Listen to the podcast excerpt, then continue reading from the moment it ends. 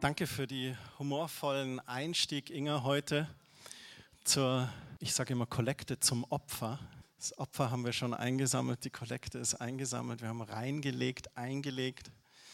Sehr interessant, was immer ankommt beim Gegenüber, gell? Wenn, man, wenn man spricht. Die Herausforderung habe ich jeden Sonntag für Jung und Alt, Babychrist, Reifenchrist, für Mann und Frau sind ja auch zwei Gehirnhälften, sagen manche.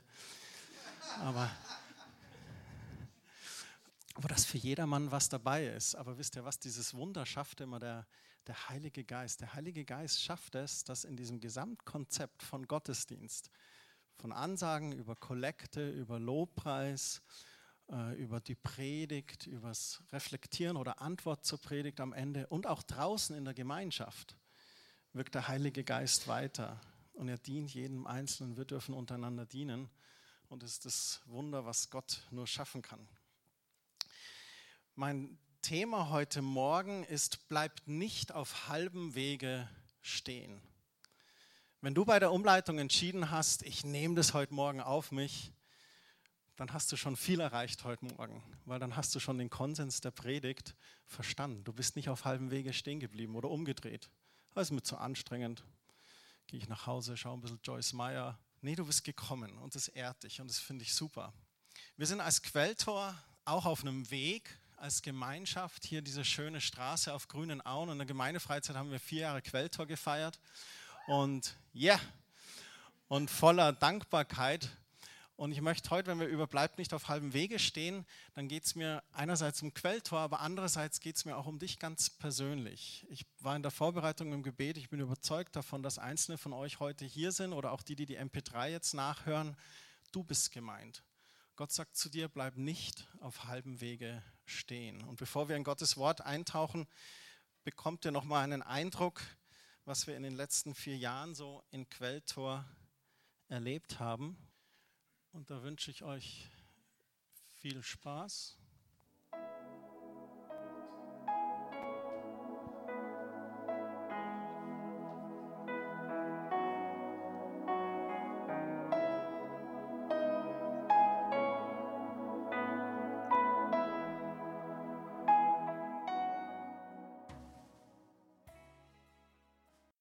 Ihr Quelltoller seid schon eine coole Truppe fand es echt stark, als ich das äh, gemacht hat, waren, waren zwei Dinge, die mir aufgefallen sind. Das eine erstmal hat es beim Machen hat es mich schon einfach zu Tränen gerührt, was wir alles erlebt haben die letzten vier Jahre. So stark, auch, auch Personen, die uns begleitet haben, so wie in der Gründung Marianne und Beat, die jetzt aber auch, wo Gott wieder andere Wege führt. Beat arbeitet seit einem knappen Jahr schon in der Schweiz. Die Marianne zieht diesen Juli, auch jetzt den Monat nach zum 1. Juli. Oder Sine und Sönke, die uns begleitet haben, die jetzt im Norden sind, Häusle bauen und Kind gezeugt haben. Die haben eine Tochter bekommen, Charlotte, ganz süß. Und das Zweite, was mir aufgefallen ist, wir sind keine Selfie-Gemeinde. Also alles Selfie, jeder kennt den Begriff Selfie, ne? wenn man so selber von sich ein Foto macht die Selfies, die da drin sind, da sind immer Gruppen von Menschen drin. Keiner macht ein Selfie von sich allein. Es sind immer Selfies von Gruppen. Das fand ich irgendwie bezeichnend. Das ist mir aufgefallen beim Machen von dem Film. Und wir sind sehr, sehr dankbar über diese Zeit, einfach diese vier Jahre und ähm, diese Collage von Gott erleben und Heimat finden. Und was auch sich so als Stempel für Quelltor gefunden hat, Menschen erleben Gott und Menschen finden Heimat. Und so ziehen wir jetzt schon da unsere Straße und wir wollen da nicht auf halbem Wege stehen bleiben. Wir wollen weiterziehen auf dieser Straße. Und es gibt ja verschiedene Straßen, die man so gehen kann. Es gibt ja so die schönen Straßen in die Weite. Jetzt fehlt eigentlich nur noch die Harley und du sitzt drauf und alles vergessen und einfach los. Ähm, dann gibt es solche Straßen, die sind eher hügelig, die führen vielleicht ins Unwetter.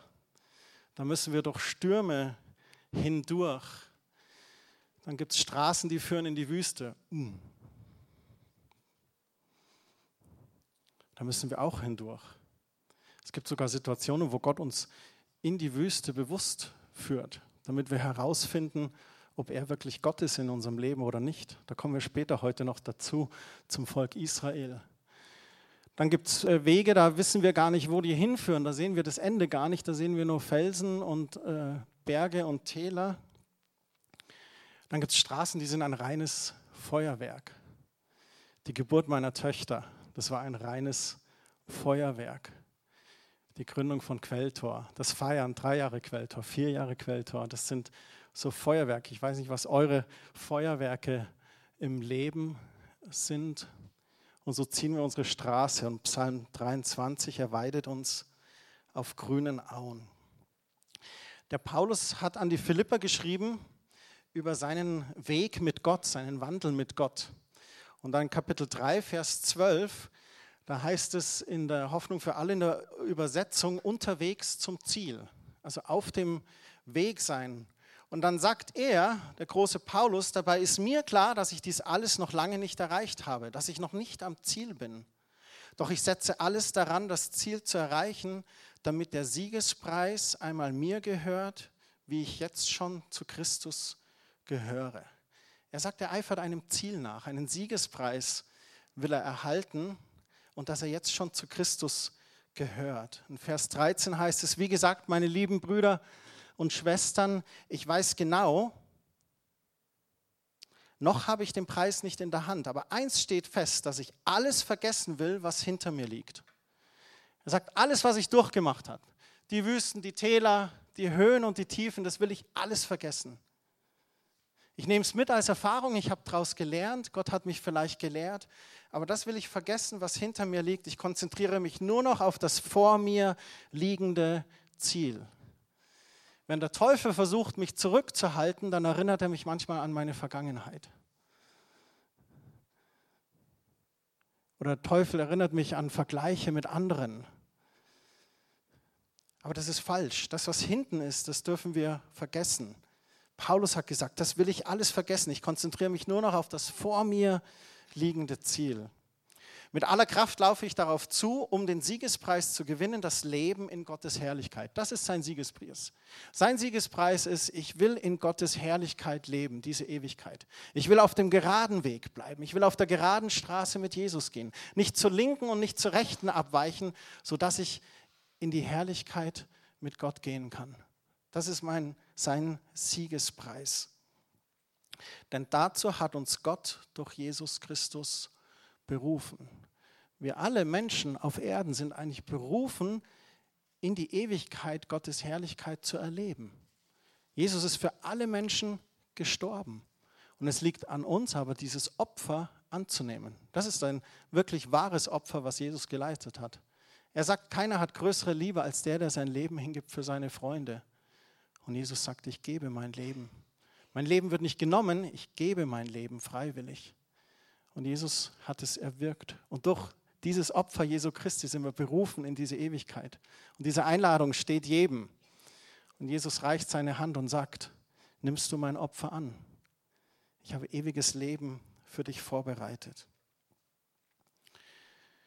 Und dann spornt er die an im Vers 15 und er sagt, wir alle, die wir auf dem Weg zum Ziel sind, wollen uns so verhalten. Wenn ihr in dem einen oder anderen Punkt nicht meiner Meinung seid, dann können wir ja da gerne mal drüber reden, wenn wir uns treffen. Oder vielleicht finden wir einen gemeinsamen Kompromiss. Oder schreibt mir eure Ideen doch, dann antworte ich euch in einem Brief, zweiter Brief an die Philippa.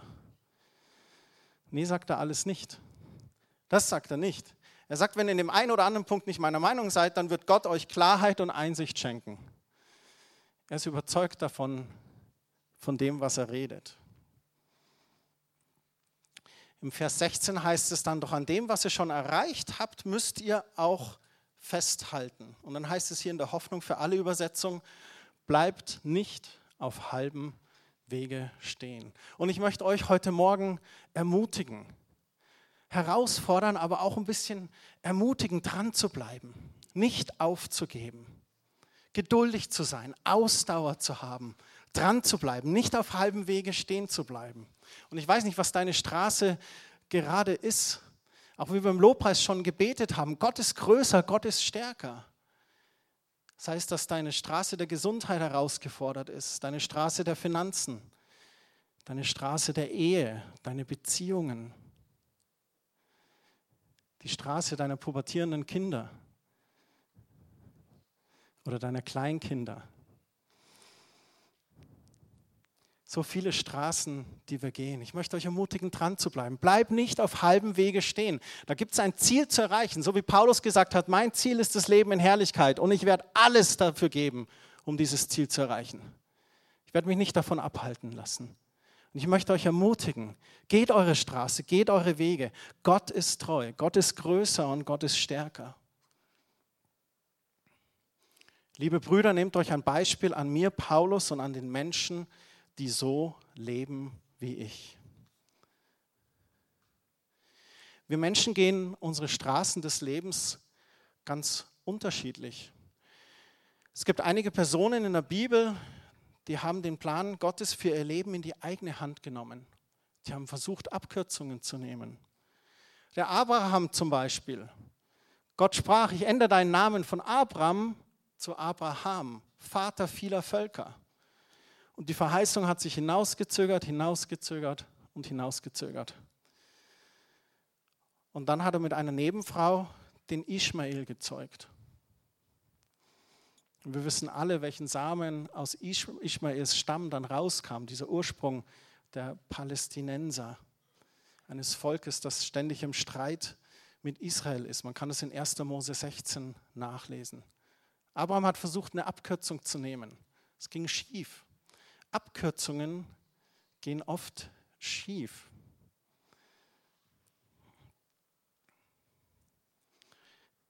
Moses in 2. Mose Kapitel 2. Mose hat aus Wut einen Ägypter ermordet. Aus Wut. Die Wut hat ihn getrieben zum Mord und er musste fliehen.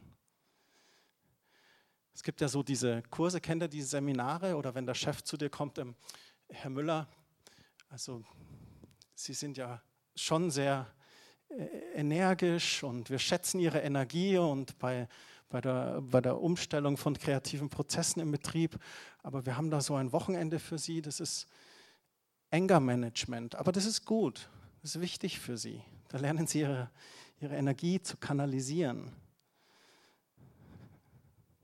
Man könnte so hypothetische Fragen stellen. Was wäre gewesen, wenn Mose ihn nicht ermordet hätte?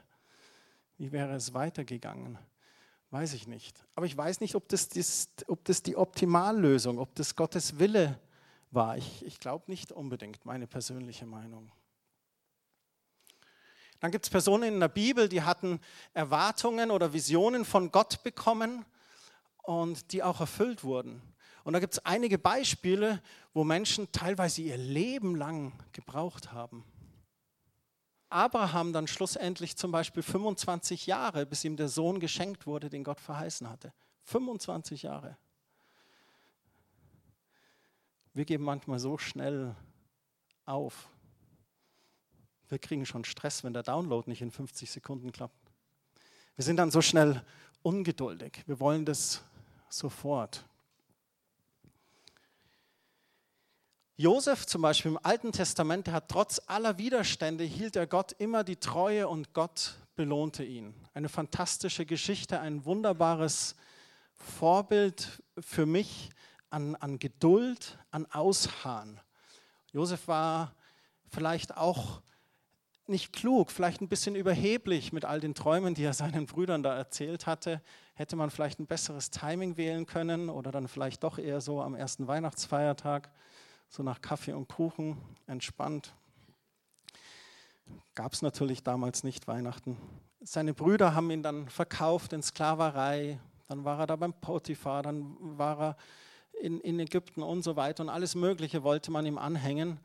Aber er blieb Gott einfach treu und Gott hat es belohnt und die Träume haben sich dann tatsächlich erfüllt. Wir haben letztens auch über Maria gehört, Josefs Frau.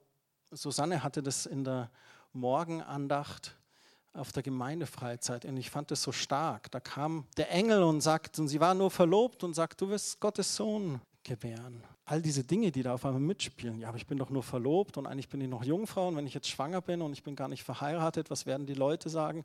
Und auch ein sehr junges Mädel, du hast gesagt, sie war wahrscheinlich so circa 14 Jahre alt, 14, 15 Jahre alt in der damaligen Kultur, da hat man sich verlobt. Ähm, schon der Hammer. Lukas 1, Vers 38, Maria aber sprach, siehe, ich bin die Magd des Herrn, mir geschehe nach deinem Wort. Gott, wenn das die Straße ist, die du für mich vorbereitet hast, dann gehe ich die. Das hat Maria eigentlich gesagt. Wenn das dein Weg ist für mein Leben, dann gehe ich den. Manche Erwartungen wurden auch hinausgezögert.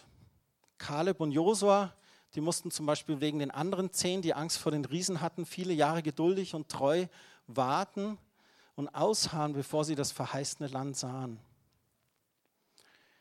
Also wir sehen, Abkürzungen lohnen sich nicht immer, aber Ausharren lohnt sich. Und selbst wenn es dann Umstände und Verzögerungen gibt, dann können wir gerne dranbleiben und ausharren. Ich habe da mal vor einigen Jahren eine sehr interessante Bibelstelle im Daniel 10, Vers 4 gelesen. Daniel hatte davor gebetet, Gott um Hilfe gebeten und es hat sich hinausgezögert. Und dann heißt es hier in Daniel 10, Vers 4, am 24. Tag des ersten Monats, da stand ich am Ufer des Tigris. Als ich aufblickte, da sah ich einen Mann, der ein weißes Leinengewand mit einem Gürtel aus feinstem Gold trug. Sein Leib funkelte wie ein Edelstein, sein Gesicht leuchtete wie ein Blitz und die Augen glichen brennenden Fackeln. Die Arme und Beine schimmerten wie polierte Bronze und seine Stimme war so laut wie die Rufe einer großen Menschenmenge. Es war ein Engel, der ihm erschien. Und im Vers 11 heißt es dann, der Mann sprach zu mir, Gott liebt dich, Daniel. Ich finde es immer so schön, wenn Gott erscheint. Erstmal, Gott liebt dich. Auch bei Maria damals, wo der Engel kam. Fürchte dich nicht. Ich bin's Gott. Ich mache immer ein bisschen imposante Erscheinung, wenn ich auftrete. Da bewegt sich immer was. Und er sagt, Gott liebt dich, Daniel. Steh auf und achte auf meine Worte, denn Gott hat mich zu dir geschickt. Zitternd stand ich auf. Wow. Da stand er vor ihm.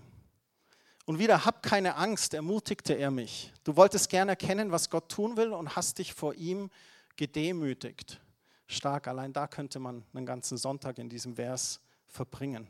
Du wolltest gern erkennen, was Gott tun will und hast dich vor ihm gedemütigt. Schon an dem Tag, als du anfingst zu beten, da hat er dich erhört und darum bin ich nun zu dir gekommen. Aber der Engelfürst des Perserreiches stellte sich mir entgegen und hielt mich 21 Tage lang auf. Doch dann kam mir Michael zur Hilfe, einer der höchsten Engelfürsten, Erzengel Michael, und ihm konnte ich den Kampf um das Reich der Perser überlassen. Ich bin jetzt hier, um dir zu erzählen, wie es mit deinem Volk weitergeht, denn was du nun von mir erfährst, wird sich in ferner Zukunft erfüllen. Daniel hatte gebetet. Er wollte Antworten, er wollte Hilfe. Und der Engel sagt zu ihm, Gott hat dein Gebet sofort erhört, aber es hat ein bisschen gedauert. In der geistlichen Welt, da gab es ein bisschen Stress mit dem Perserreich. Wir mussten unsere Kräfte mobilisieren. Tut mir leid, es hat 21 Tage gedauert. Ein interessanter Blick. Vielleicht stehst du gerade auf der Straße deines Lebens und du betest und betest und denkst, es rührt sich überhaupt nichts. Glaub mir, es rührt sich ganz viel. Wenn du im Gebet bist auf deiner Straße, dann kämpfen Engel gegen Dämonen. Dann bewegt sich was in der geistlichen Welt. Wenn wir auf die Knie gehen, dann rührt sich da was. Und Gott setzt Himmel und Erde in Bewegung.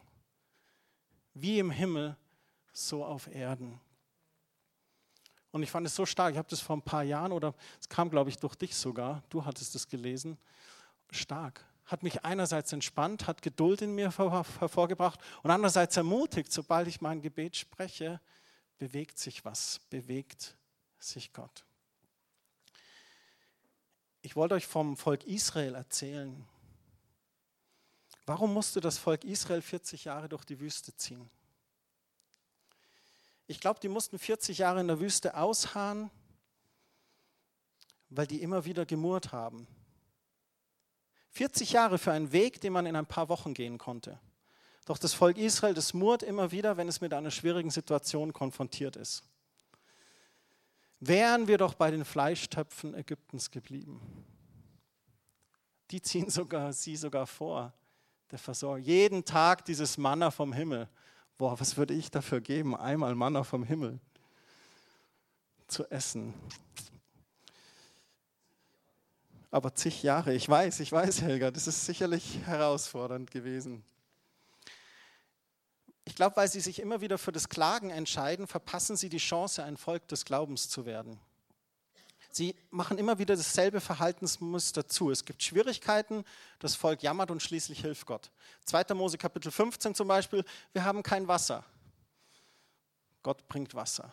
Kapitel 16, wir haben keine Nahrung, Gott bringt Nahrung. Kapitel 17, wieder kein Wasser, Gott bringt wieder Wasser. Gott erbarmt sich immer wieder diesem klagenden und murrenden Volk. Beim letzten Zwischenfall, da stellt Mose dem Volk die Frage, warum stellt ihr den Herrn auf die Probe?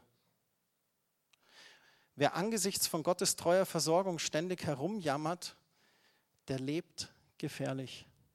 Das Volk Israel verpasst, glaube ich, Gottes Absicht, dass er sich dem Volk als mächtiger und versorgender Gott zeigen und offenbaren möchte. Statt Murren oder Klagen wäre ein Lobpreis oder ein Dankgebet oder Glaubensgebet angebrachter gewesen. Es ging da um die Herzenseinstellung des Volkes auf dieser Straße, die sie ging durch die Wüste. Und eigentlich sollen sie Vertrauen lernen. Ich glaube, es ist wie wenn Gott ihnen immer so Lektionen gibt. Er sagt immer, ja, hier schau, hier ist Wasser. Vertraut mir doch, ich versorge. Ah, hier ist Nahrung, vertraut mir doch. Ach, Wasser fehlt, ja, schau, hier ist Wasser. Vertrau mir doch. Selbst in der Wüste sorge ich für dich. Gott möchte in der Notlage seine Treue beweisen. Die Frage, die Gott eigentlich stellt, ist, wer ist dein Versorger? Denn ich glaube, Gott weiß, wenn das Volk erstmal im verheißenen Land ist, dann müssen sie den Baalsgöttern widerstehen können. Und haben sie dann so viel Vertrauen und Glauben in Gott, dass sie stark genug sind? Gott möchte, dass sie wissen, ich bin alles, was ihr braucht. Kommt zu mir, vertraut mir, ich werde euch beweisen, dass ich für euch sorgen kann. Auf diesen Straßen des Lebens, die wir gehen, werden unsere Reaktionen auf die Herausforderungen und Prüfungen immer bestimmen, welche Art von Mensch wir werden. Ich wiederhole den Satz nochmal.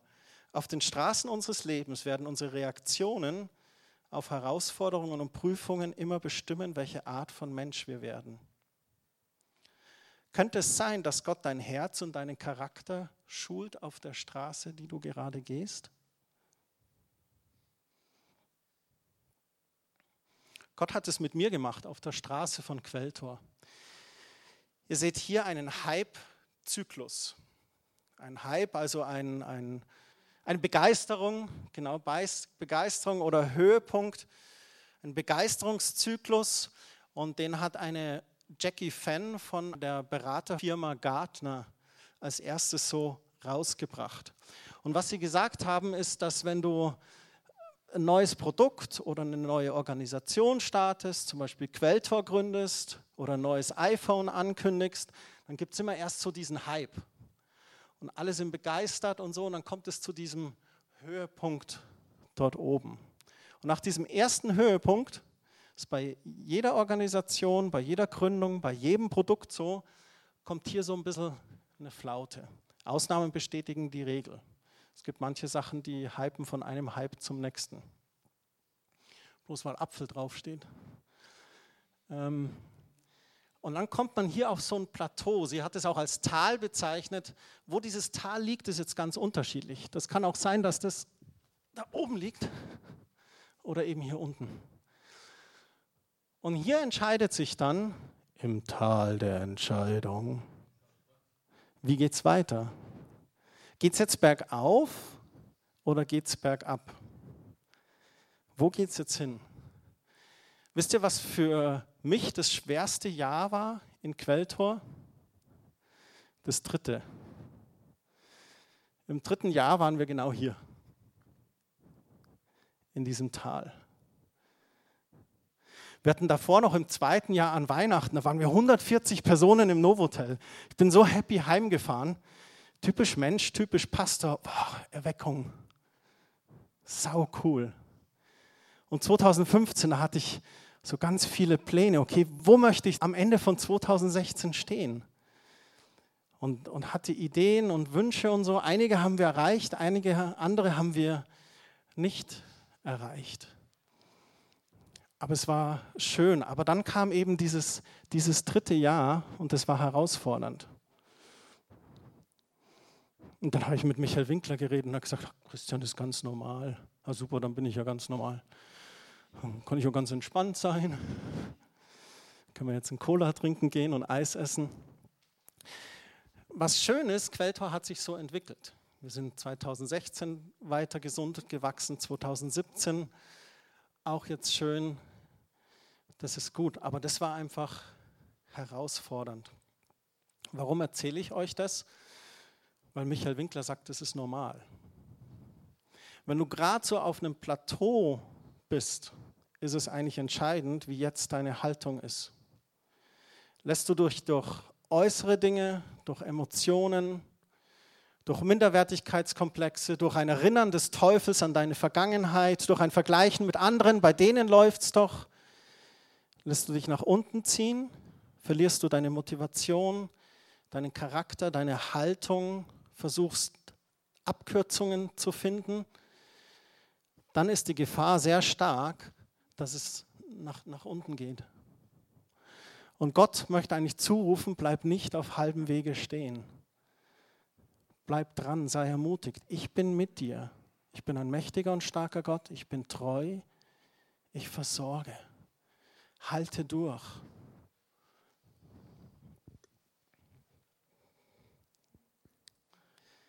Als letztes möchte ich heute Morgen mit euch in den Hebräerbrief schauen. Hebräer Kapitel 10, Vers 35, da heißt es, werft nun euer Vertrauen nicht weg, es wird sich erfüllen, worauf ihr hofft. Vertrau Gott. Darauf, wo du deine Hoffnung baust, bei Gott. Das wird sich erfüllen. Aber ihr müsst standhaft bleiben und tun, was Gott von euch erwartet.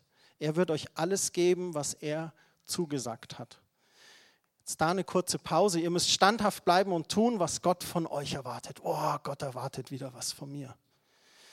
Jetzt muss ich tun, schaffe, schaffe Häusle bauen, Aktivismus. Da, da, kann eine Falle drin stecken, in eigener Kraft zu handeln. Was Gott von dir erwartet, ist erstmal primär zu Beginn des Tages an seinen Füßen zu sitzen. Im Dialog mit ihm zu sein, von ihm zu hören und seine Stimme zu hören und sagen, Herr, was ist heute dran? Wie geht diese Straße des Weges weiter? Und wenn Gott dann spricht, natürlich auch tun und handeln. Das ist ganz interessant, wenn du gerade so ein bisschen Wüste oder Dürre erlebst, dann schau mal in dein Gebetstagebuch und schau mal rein, was Gott als letztes zu dir gesagt hat. Welchen Eindruck eine Person für dich vielleicht hatte. Welche Bibelstelle dich so ins Herz getroffen hat, wo Gott den Finger auf etwas gelegt hat. Und dann schau mal zurück, was du damit gemacht hast. Hast du Gott schon darauf geantwortet? Hast du schon reagiert? Hast du schon nachjustiert? Manchmal erleben wir diese Wüstenzeiten oder ich habe schon erlebt, dass Gott auch gar nicht mehr spricht. Und dann flehe ich ihn an und bete und dann sagt er, schau, was ich zuletzt zu dir gesagt habe, Christian. Ihr müsst standhaft bleiben und tun, was Gott von euch erwartet. Durch Gottes Kraft. Durch Stärkung in der stillen Zeit, im Gebet, in seinem Wort und dann mit seiner Kraft aktiv zu sein. Er wird euch alles geben, was er zugesagt hat. Denn das steht fest, es dauert nur noch eine kurze Zeit, bis der kommen wird, der angekündigt ist. Er wird nicht mehr lange auf sich warten lassen. Wer an ihn glaubt, wird leben, weil ihm die Schuld vergeben ist. Wer aber zurückweicht und aufgibt, an dem wird Gott keinen Gefallen finden. Nur wer mir Gott vertraut, wird leben in Vers 38. Wer aber zurückweicht und aufgibt, an dem werde ich keinen Gefallen finden. Das schreibt der Schreiber des Hebräerbriefes.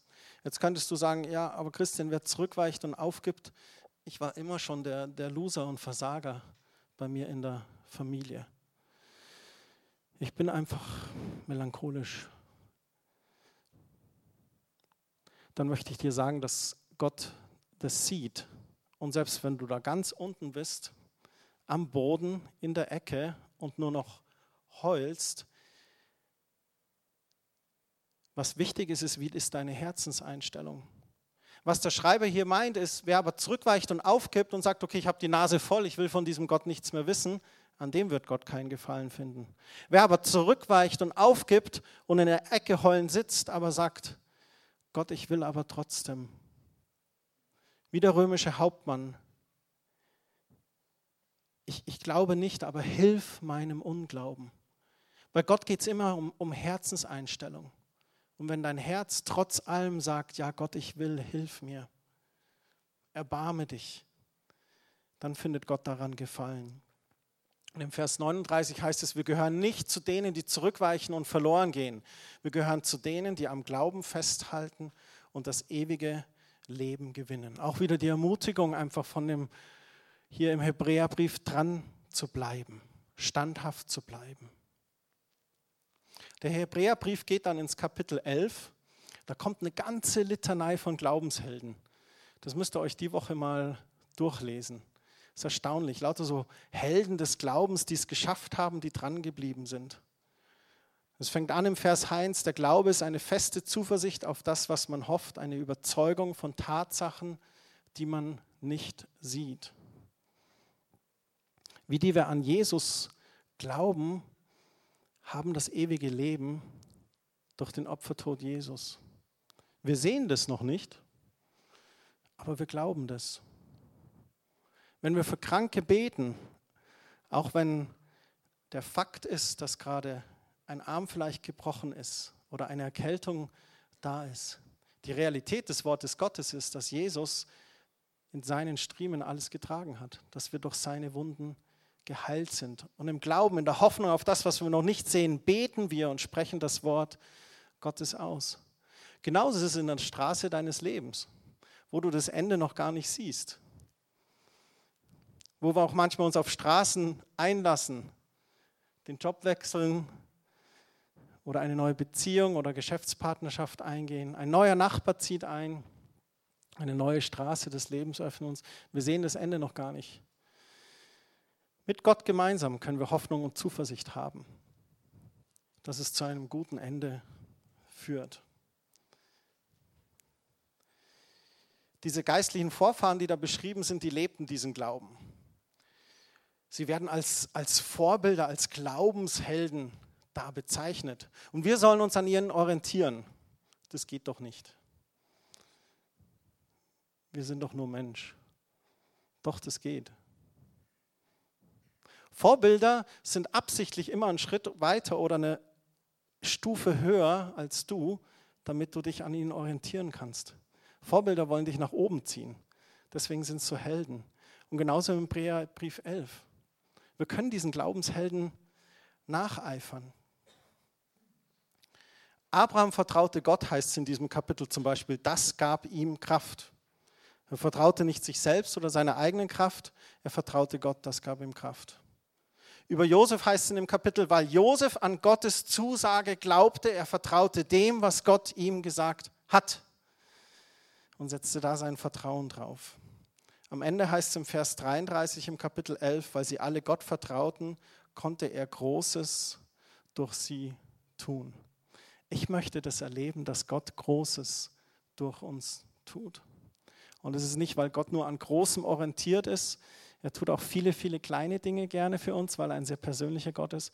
Aber ich glaube, Gott möchte sich wieder zeigen durch Zeichen und Wunder in unserem Leben, durch übernatürliche Dinge, wo er Großes tut. Ich möchte das erleben, was diese Glaubenshelden erlebt haben. Ich möchte das erleben, da wo Familien kinderlos sind, dass auf einmal Kinder entstehen. Ich möchte das erleben, dass Gott übernatürliche Gunst schenkt in euren Geschäftsleben. Ich möchte es das erleben, dass er übernatürlichen Frieden und Erlösung gibt in den Streitigkeiten in unseren Familien und Beziehungen. Und ich möchte es erleben, dass er in eingefahrenen Ehen einen neuen Frühling schafft, eine neue Liebe, eine neue Wertschätzung.